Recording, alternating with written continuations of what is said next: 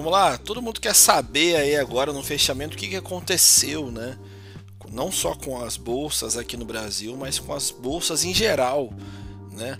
É, as bolsas lá fora, em Nova York, fecharam em queda muito devido às incertezas sobre a retomada da economia.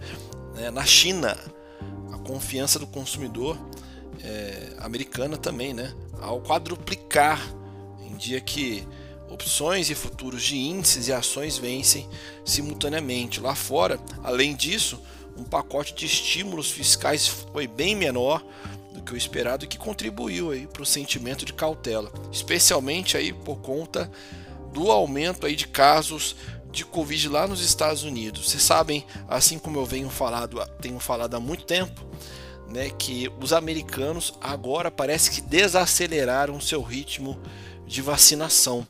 Né? Muitas teorias, das, da, teorias da conspiração nos Estados Unidos têm influenciado para isso também.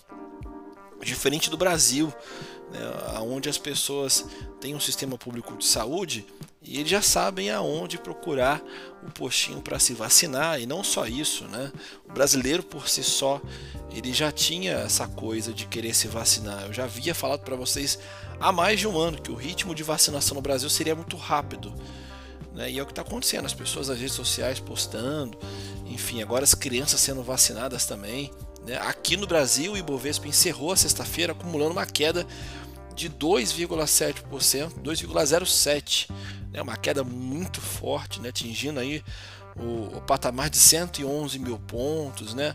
em seu nível mais baixo, praticamente dentro de seis meses. E o fator principal para o movimento foi o aumento aí da IOF assinado pelo presidente Jair Bolsonaro, como havia comentado com vocês mais cedo. Né? Foi assinado ontem, na noite de quinta-feira, e vai ser prorrogado até o dia 31 de dezembro para poder compor, fazer a composição a mais aí do Bolsa Família, dar uma turbinada nele.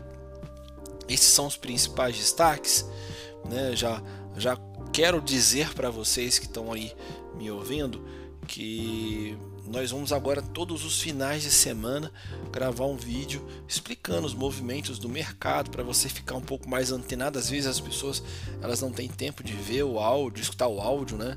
Ou assistir um vídeo. Então é, a gente vai propor aí fazer uma série semanal de vídeos para poder explicar o movimento do mercado durante a semana, tá bom? Então encerro o áudio por aqui. Desejo a todos aí um ótimo final de semana. Bom descanso, pessoal. Bye.